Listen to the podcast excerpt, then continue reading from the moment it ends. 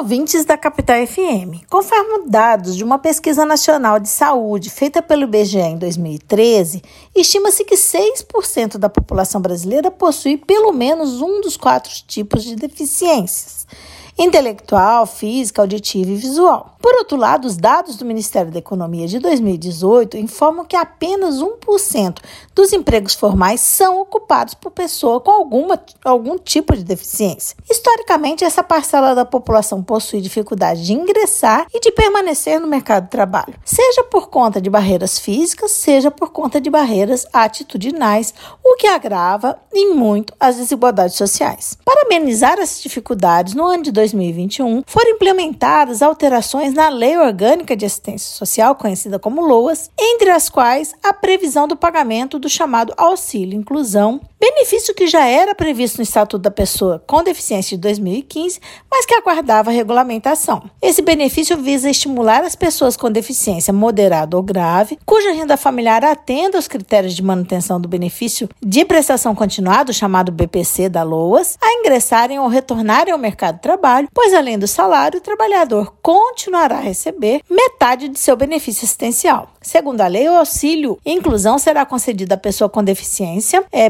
beneficiária da assistência social em duas hipóteses. A primeira, quando esta passar a exercer uma atividade com remuneração de até dois salários mínimos, que o enquadre como segurado obrigatório do regime geral da Previdência Social ou do regime próprio de Previdência Social de servidores públicos. Quando essa pessoa a segunda hipótese é quando essa pessoa tenha recebido o BPC LOAS por um período de cinco anos anteriores ao exercício dessa atividade remunerada e que esta atividade remunerada tenha dado causa à suspensão do benefício. Além disso, o beneficiário deve atender a outros critérios previstos para o BPC LOAS, tais como o enquadramento da renda familiar por pessoa e a inscrição regular no chamado CAD único do governo federal. O auxílio inclusão será devido a partir do requerimento, como já mencionamos, no valor referente a meio salário mínimo, que corresponde a 50% do valor do benefício BPC LOAS. Para obter o benefício do auxílio inclusão, o requerente tem que autorizar a suspensão do seu benefício BBC LOAS, que poderá ser restabelecido caso haja o rompimento do vínculo com o serviço público ou serviço privado. O novo benefício, da mesma forma que o BPC LOAS não gera direito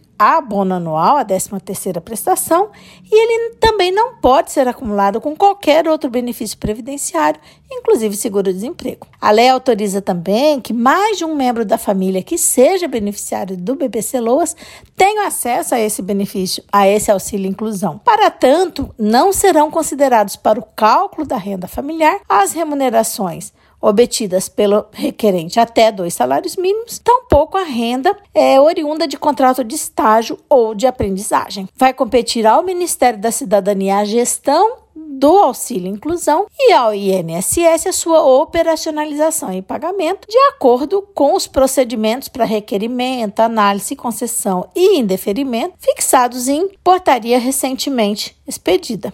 Também foi autorizado pela nova lei que, caso o beneficiário tenha eventualmente débitos referentes ao recebimento irregular do BPC, esses podem ser descontados no valor mensal desse novo benefício. Isso porque, no passado, o recebimento concomitante de remuneração, inclusive como microempreendedor individual e o BPC LOAS, era proibido e acabaram gerando débitos em nome do beneficiário. Então, a legislação é, somente autorizava até então a acumulação do benefício assistencial com a remuneração de aprendiz, ainda assim por um período de dois anos.